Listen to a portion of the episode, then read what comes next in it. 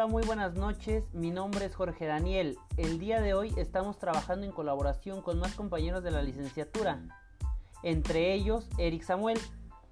Todos estudiantes de la máxima casa de estudios y orgullosamente zaragozanos, claro que sí.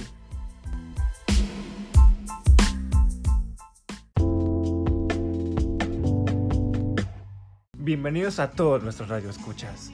El día de hoy les traemos un episodio más el mejor podcast de salud en México. Chico, tienes que cuidarte.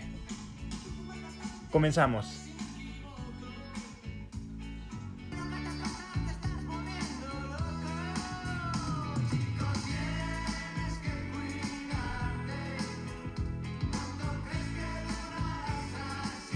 El tema que vamos a tocar el día de hoy posiblemente les puede tocar a ustedes también.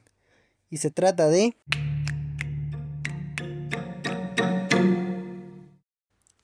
Hiperplasia prostática benigna. ¿Y eso por qué o para qué? ¿De qué hablamos cuando te refieres a eso? Fíjate que la hiperplasia prostática benigna, eh, en términos más coloquiales, es un crecimiento excesivo no maligno de la glándula prostática, la cual se sitúa justo debajo de la vejiga y delante del recto. Ah, sí, ya recuerdo. Tiene el tamaño aproximado de una nuez y envuelve a la uretra, que es el conducto por donde se vacía la orina de la vejiga. Entonces, a ver, hasta ahorita ya más o menos te entendí.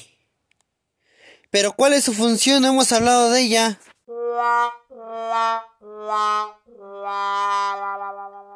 Ah, miren, les explico. Su función es producir el líquido que forma parte del semen, el cual ayuda a los espermas con la movilidad para que lleguen a su destino final. Ok, ¿y esto afecta a hombres y mujeres por igual? Mmm, no. Hay que recordar que solo los hombres tenemos próstata. Entendido. ¿Esto afecta a todos los hombres? Pues no necesariamente. Hay factores de riesgo que pueden influir para que esto ocurra. Oh, ya se me vienen en mente algunos recuerdos de mis clases de médico-quirúrgica en la facultad. Y eran los siguientes. Si no mal recuerdo, el riesgo aumenta en forma lineal conforme a la edad, es decir, entre más grande seas, más riesgo tienes de padecerlo, ¿cierto? En general afecta a hombres mayores de 45 años de edad y la presentación de los síntomas suele aparecer entre los 60 y 65 años. De hecho, la obesidad, sobre todo a nivel abdominal, incrementa un 10% el riesgo de padecer hiperplasia prostática benigna. La raza negra y el origen hispano también se ha asociado con un riesgo mayor. Vale, ya conocemos cuáles son los factores de riesgo que se necesitan para tener esta enfermedad. Pero ahora, ¿cómo me doy cuenta si lo tengo? Ahora sí, ahí viene lo mero bueno. Y esto puede ser algo que seguramente no te va a gustar para nada. O tal vez sí. Te explico, mira. Hay una prueba diagnóstica que se llama tacto rectal. ¿Hora? ¿Nada más? Por el nombrecito ya no me gustó la prueba, o sea, ¿cómo así literalmente? Tal como lo oyes. Es una prueba donde el médico introduce dos dedos por la cavidad anal con la finalidad de palpar la próstata y verificar que no esté aumentada en tamaño o asimétrica. Y vaya, hay algunos otros estudios como el del antígeno prostático. Pero eh, cuando ya tienes un problema, va a ser una prueba diagnóstica para que el médico se dé cuenta si realmente está aumentado o no de tamaño. ¿Por, ahí? No. No, pues con eso que me estás contando ya me estás poniendo nervioso. Jamás voy a irme a hacer un examen de próstata, imagínate. Si yo soy artista, amigo. ¿Cómo voy a ligar con las muchachas? ¿Qué le voy a contar a los amigos después de esto? Van a decir que no soy hombrecito. Mira, colega, no es que como que este procedimiento se escuche muy agradable, pero lo cierto es que tener hiperplasia prostática benigna no lo es tampoco, ya que tendrás necesidad de orinar frecuentemente o con urgencia, aumento de la frecuencia en la orina por la noche, que también se le denomina nicturia, dificultad para comenzar a orinar, flujo de orina débil o que se detiene y vuelve a comenzar, goteo después de orinar, obstrucción del flujo urinario, infecciones urinarias recurrentes y hasta una lesión renal. Entonces imagínate que vas con una chica al cine y después de la función te invita a su casa a ver Netflix. Y recuerdas que ya ni tiene cuenta. Entonces, como tú lo dijiste, como todo un artista, pasas a la acción y de la nada tienes una sensación muy incómoda de querer orinar. Y espérate, que para cuando terminas, te das cuenta de que tu pantalón está húmedo, ya que el flujo fue muy débil. Eso estaría más cruel. ¿O qué opinas? No, pues si lo pones así, ya viéndolo por ese lado, prefiero que el médico haga bien su examen a pasarme la pena con alguna de las nenas, imagínate. ¿Cómo les voy a fallar? Al fin y al cabo, eso solo queda entre él y yo. Y ya con esto queda resuelto el problema, ¿no? Mm, no, no exactamente. Mi querido amigo, esa solamente fue la manera para obtener el diagnóstico. Aún falta el tratamiento. Bueno, menos mal que lo peor ya pasó. Háblanos un poco sobre el tratamiento. Mira, esto depende de qué tan agrandada esté la próstata y qué tanto obstruye el flujo a la orina. Puede ser un tratamiento farmacológico si aún no causa tanto problema, o quirúrgico cuando la obstrucción es casi total. Ambos buscan la disminución de tamaño de esta. En cuanto a tomar medicamento, créeme, no tengo ningún problema. Pero, ¿en qué consta el tratamiento quirúrgico? Ya, para que no nos dejes con la intriga.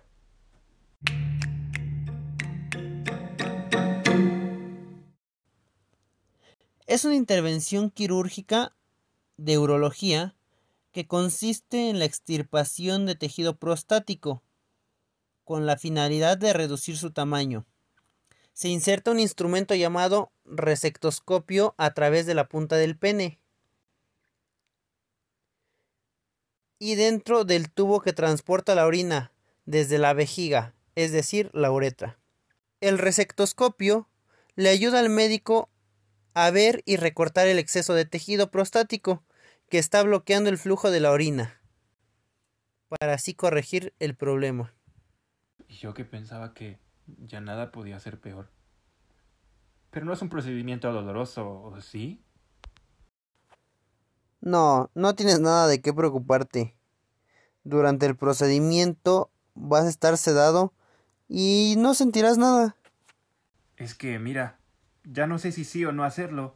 Si estuviera en ese caso, la verdad me aguantaría todo con tal de no operarme. Yo pienso que podría vivir con ello. De verdad que me gustaría ver cómo vivirías con las siguientes complicaciones que te voy a contar. Si dejas que la enfermedad siga y siga avanzando. Y estas van desde incapacidad repentina para orinar, también conocida como retención urinaria. Es posible que necesites que te inserten un tubo o una sonda mejor llamada, en la vejiga para drenar la orina. Eh, algunos hombres con agrandamiento de la próstata requieren una cirugía para aliviar la retención. Pues esto va en medida a lo que te decía, de qué tan agrandada esté. También puedes presentar cálculos en la vejiga. Estos generalmente se producen debido a la incapacidad de vaciar completamente la vejiga. Los cálculos en la vejiga pueden causar una infección, también la irritación y un sangrado en la orina y posteriormente la obstrucción del flujo. Otro daño muy importante es el de la vejiga.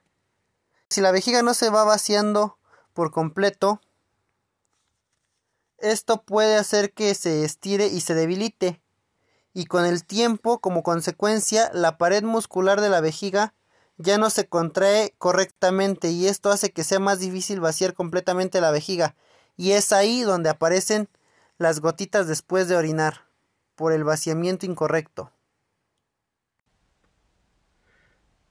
Ya hablando en serio, Me convence todo lo que estás diciendo. Creo que yo como muchos hombres tenemos dudas o miedos sobre este tema. Es algo que muchos ignoramos por miedo a perder nuestra masculinidad, por así decirlo, o que simplemente dejamos pasar por falta de tiempo o interés. Yo recomendaría darnos la oportunidad de evitar complicaciones a largo plazo y hacernos un diagnóstico temprano. No perdemos nada, al contrario, ganamos estar bien con nosotros mismos para poder disfrutar de nuestra vida como normalmente lo hacemos. Y recuerden, es mejor un ratito de pena o incomodidad a toda una vida de sufrimiento por no haberte tratado a tiempo. Vamos a recapitular, ¿te parece? ¿Sí? Déjame ver si puse atención. Ok, a ver. Va. Los chavitos, los chavorrucos, hombres mayores de 45 años, como quieras llamarlos. Llegando a esta edad, somos propensos a padecer un problema de hiperplasia prostática benigna, la cual consta del agrandamiento de la próstata, y los factores de riesgo son la edad, hombres mayores a 45 años. Pero, sin embargo, esta enfermedad se verá reflejada entre los 60 y 65 años. Los signos y síntomas son la dificultad a orinar o ir a orinar, y que la próstata no se vea vaciada por completo, el diagnóstico se da por el tratamiento de un tacto rectal. Y es importante diagnosticar a tiempo, para evitar complicaciones que pueden incluso llegar a causar lesiones al riñón y traer problemas más graves, por lo que no hay que tenerle miedo a estos procedimientos diagnósticos, ni al tratamiento quirúrgico, ya que al tratarlos a tiempo mejora considerablemente la calidad de vida. La verdad ya se me estaba olvidando un poco este tema, Qué bueno que pudimos retroalimentarlo. Reciban un cordial saludo de George y de un servidor. Gracias a todo nuestro equipo de trabajo y esperemos verlos pronto. Siempre es un placer. Hasta luego. Bueno, entonces ya saben nuestros queridos escuchas, si tienes más de 45 años, corre a hacerte tu examen de la próstata y con esto concluimos este gran tema. Saludos y hasta la próxima. No olviden compartir este podcast con todos sus conocidos, ya que juntos nos cuidamos todos. Adiós.